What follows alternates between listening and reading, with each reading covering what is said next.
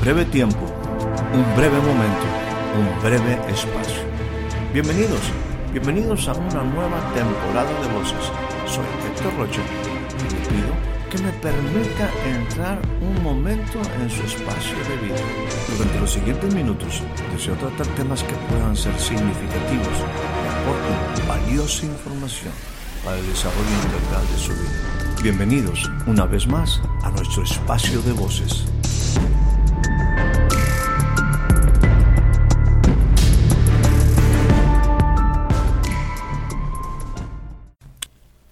Recibe usted la más cordial bienvenida a este nuevo, breve espacio de voces. Como escritura inicial tendremos la que se encuentra en el libro de los Salmos, en el Salmo 65, versículo 4, que dice de esta manera, cuán bienaventurado es el que tú escoges y acercas a ti, para que more en tus atrios. Seremos saciados del bien de tu casa, de tu santo templo. El tema de hoy se centra en la palabra haber sido escogido, aquel que tú escoges. En este sentido, déjeme solamente remarcar lo que en anteriores envíos hemos marcado de esta invitación, de esta realidad, cuando la Biblia me enseña y me dice que seremos saciados con el bien de su casa, con el bien de su santo templo, con el bien de su presencia. En este aspecto es lo que está expresando el salmista. Somos bienaventurados de haber sido escogidos. Y fuimos escogidos en una manera muy especial. El mismo salmista empieza a hacer énfasis en la importancia de que uno de los grandes beneficios con los cuales Dios nos ha mostrado su gracia es el que somos bienaventurados cuando el Señor no nos ha inculpado de pecado. Cuando el Señor ha hecho como primer beneficio fundamental para establecer la relación con Él, el que nuestros pecados fueron perdonados. Quizás es lo que el apóstol Pedro está haciendo referencia en su primera carta, en el capítulo número 1, versículo 2. Dice que fuimos elegidos según la presencia de Dios, de Dios Padre, en santificación del Espíritu. Dice, para obedecer y ser rociados con la sangre de Jesucristo. Esa sangre de Jesucristo que fue derramada gota a gota en la cruz del Calvario y en esa en esa voluntad de Jesús, en esa voluntad de su corazón de cumplir el mandamiento, el propósito del Padre para con los hombres, Él, con esa sangre que habla mejor que la de Abel, perdonó nuestros pecados. Y con su sacrificio, un solo sacrificio, nos hizo perfectos. Dice la Biblia en una manera directa, hizo perfectos para siempre a los santificados, un solo sacrificio, elegidos según la presencia de Dios Padre en santificación, apartamiento del Espíritu, para obedecer. Y bueno, esa relación ahora es basada, fundamentada en el sacrificio de Jesús. Bienaventurados aquellos a los cuales el Señor no culpa de pecado, aquellos cuyas transgresiones han sido perdonadas. Ahora, esto que estamos hablando, el apóstol Pablo hace una referencia en el capítulo número 9, versículo 23 del libro de Romanos. Dice, Esto lo hizo para dar a conocer las riquezas de su gloria sobre los vasos de misericordia, que de antemano Él preparó para gloria. Y dice el apóstol en una manera muy especial a ti y a mí, es decir, a nosotros, es decir, a nosotros, nosotros somos los vasos de misericordia, nosotros somos los vasos donde Dios ha mostrado su amor, su interés para con nosotros, mostrando su misericordia, nosotros a quienes también llamó. Esto no lo hizo solamente sobre el pueblo judío, sino también a nosotros, los que somos llamados gentiles, los que no teníamos Dios, los que no teníamos una nación escogida, los que no éramos parte de su pueblo, los que no éramos parte de su llamado. Bueno, Él extendió su misericordia. Él hizo conocer la riqueza de su gloria ahora sobre otros vasos de misericordia. Usted y yo somos vasos donde la infinita misericordia de Dios ha sido derramada. Hemos sido llenos de su misericordia. Nosotros, nosotros también, nosotros también hemos sido llenos, llenos de su misericordia. Es quizás lo que el salmista estaba anticipando. Cuán bienaventurado es el que tú escoges y acercas a ti para que more en tu presencia, para que more en tus atrios. Seremos saciados del bien, con el bien de tu casa, con el bien de tu santo templo. Todo lo que produce Dios es bondad para con nosotros los que creemos. Ahora, permítame también decir lo siguiente. Esto lo expresa el apóstol Pablo a la iglesia en Éfeso. Siempre diré, esta es una de mis cartas preferidas. Capítulo número 1, versículo número 3. Es lo que dice el apóstol Pablo a la iglesia en Éfeso. Bendito sea el Dios y Padre de nuestro Señor Jesucristo, que nos ha bendecido con toda bendición espiritual en los lugares celestiales en Cristo. Dice en el versículo 4, según nos escogió en Él, en el Padre, antes de la fundación del mundo, para que nosotros llegásemos a ser santos y sin mancha delante de Él, en amor en amor, en su justicia, nos predestinó para que tú y yo llegásemos a ser por adopción hijos para sí mismo mediante Jesucristo. Y esto, esto lo ha decidido solamente según, conforme al beneplácito, conforme al deseo, conforme al gozo, a la expresión de su bendita voluntad. Cuán bienaventurados somos aquellos que hemos sido escogidos y que Él los ha atraído a Él, los ha acercado para que lleguemos a ser parte, para que lleguemos a morar en su casa. Nos predestinó por adopción para que llegásemos a ser hijos y por cuanto somos hijos, tenemos grandes privilegios. También hay responsabilidades, por supuesto, pero tenemos grandes bendiciones de ser llamados los hijos de Dios. Bienaventurados, bienaventurados somos aquellos que hemos sido parte de esta elección, elección de Dios, según su presencia de Dios Padre, es ese conocimiento de Dios el Padre para obedecer, para ser rociados con la sangre de Jesucristo. Vasos de misericordia. Eso es lo que somos tú y yo. Ahora, permítame aquí continuar con este tema de la elección, de haber sido escogido. Hablamos en el anterior envío de cuánta gente se vio turbada cuando el cielo irrumpió en sus vidas, cuando el cielo intervino, se introdujo en la vida de hombres.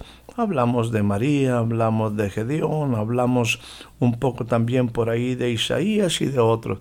Hoy quiero referirme a alguien que fue turbado en una manera muy especial.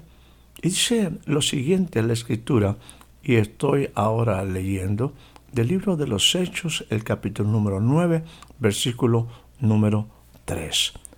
Permítame aquí hablar de alguien que vivió una experiencia especial cuando el cielo irrumpió en su vida. Me refiero aquí al apóstol Pablo. Estoy leyendo el libro de Hechos, capítulo número 9, versículo 3. Dice de esta manera, y sucedió que mientras viajaba, se refiere a Pablo, al acercarse a Damasco, de repente, de repente, resplandeció en su derredor una luz del cielo. Y mire lo que sucede. Y al caer a tierra, oyó una voz que le decía, Saulo, Saulo, ¿por qué me persigues? Y él dijo, ¿quién eres, Señor? Él respondió, yo soy Jesús, a quien tú persigues. Y continúan las palabras de Jesús. Levántate, entra en la ciudad y se te dirá lo que debes hacer. ¿Qué experiencia tan especial tenía aquel hombre que en ese momento se llamaba Saulo? Que después de escuchar su nombre viene una pregunta impresionante. ¿Por qué me persigues? Y entonces Saulo dice, ¿quién eres, Señor? Y él respondió, yo soy Jesús a quien tú persigues. De antemano te diría a ti, mi estimada amiga, mi estimado amigo, que nosotros no somos eh, estas personas que están persiguiendo al Señor o que están persiguiendo a la gente que cree en Él. Pero qué importante es saber que en cualquier momento este Jesús que vive puede hacer que nuestro día cambie radicalmente. Saulo iba a Damasco con un propósito definitivamente no adecuado, con una intención no correcta, pero en ese viaje sucede algo de repente y el mismo Jesús se presenta. Yo soy Jesús, yo soy Jesús. Tú y yo tenemos que tener siempre la expectativa de que nuestro Señor vive y que Jesús puede en cualquier momento manifestarse a nuestra vida. Dice la palabra, continúo leyendo en el capítulo número 9, ahora en el versículo 7, dice, y los hombres que iban con él, porque es el relato del escritor del libro de los Hechos, dice, se detuvieron atónitos, turbados, oyendo la voz, pero sin ver a nadie. Saulo se levantó del suelo y aunque sus ojos estaban abiertos, no veía nada. Llevándolo por la mano, lo trajeron a Damasco y estuvo tres días sin ver y no comió ni bebió.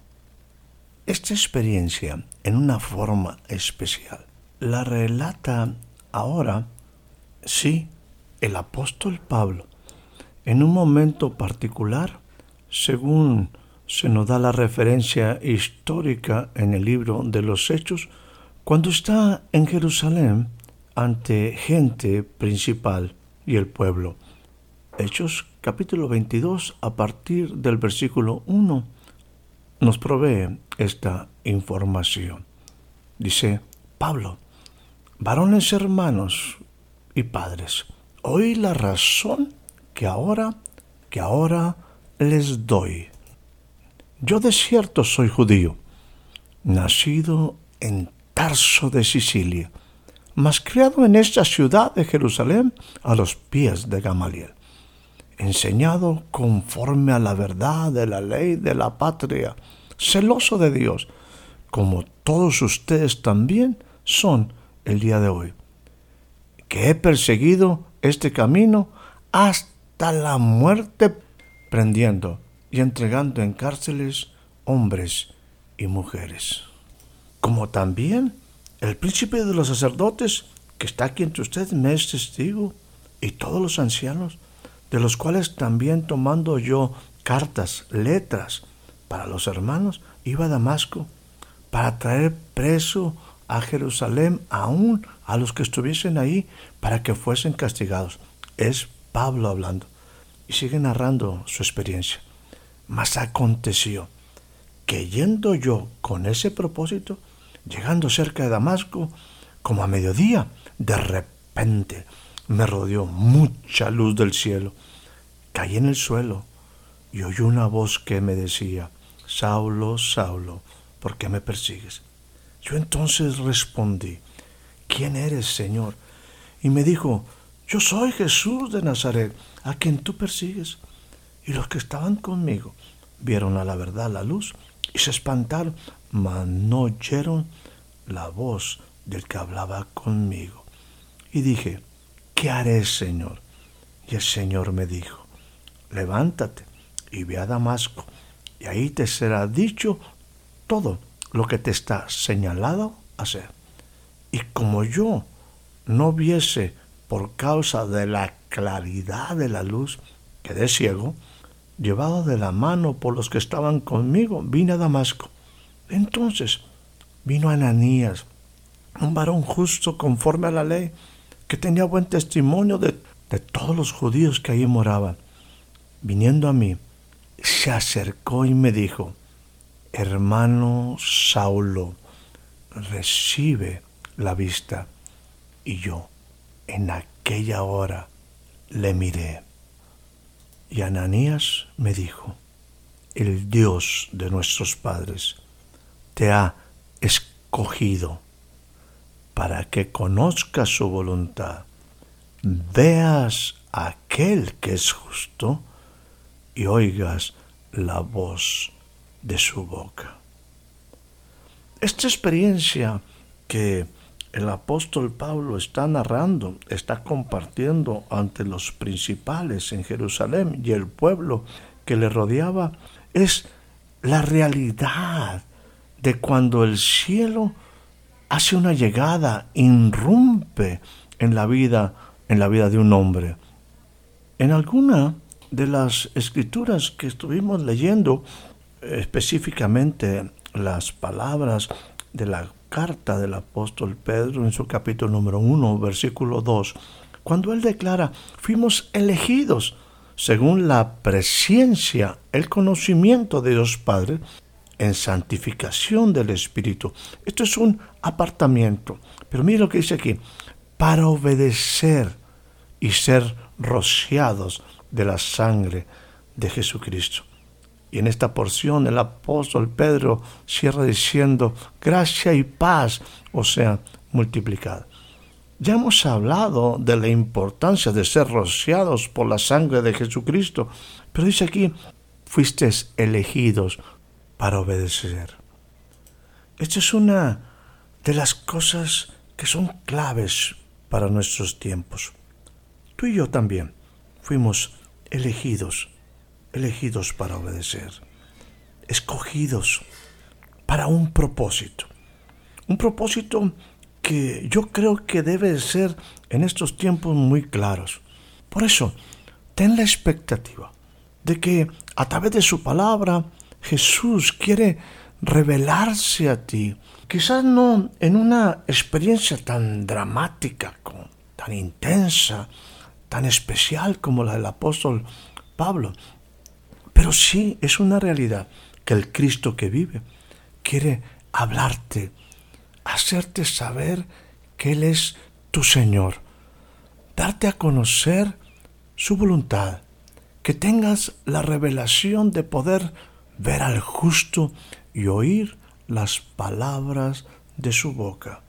Esta es nuestra oportunidad de vivir una vida diferente, una vida en la preciosa revelación de un Cristo resucitado, de un Cristo que vive, de un Cristo que está presente, de un Cristo que nos manifiesta lo que Él espera de nosotros. Un Cristo al cual podemos ver, al cual podemos contemplar, al cual podemos agradecer. Un Cristo que quiere que aprendamos de Él. Jesús, Jesús quiere que tú y yo oigamos las palabras de la voz de su boca. En estos días, tú y yo necesitamos experiencias donde vemos, sabemos, estamos conscientes que el cielo quiere irrumpir en nuestra vida para hacer que nuestra vida cumpla su propósito. Gracias a Dios por la sangre derramada, porque Él nos apartó, nos separó para un propósito. Él nos hizo, nos hace que nosotros podamos conocer su voluntad y obedecer. Él quiere revelarse. Él quiere que el gran Dios, el eterno Dios que nos ha escogido, nos revele su voluntad. Que tengamos la revelación de quién es Jesús y que en esa intimidad oigamos la voz de su boca. Que el cielo te bendiga, que el cielo haga tus días diferentes. Que tengas una excelente noche, una excelente tarde, un excelente día. Espero haya disfrutado de este breve espacio de voces. Soy Héctor Rocha. Hasta la próxima.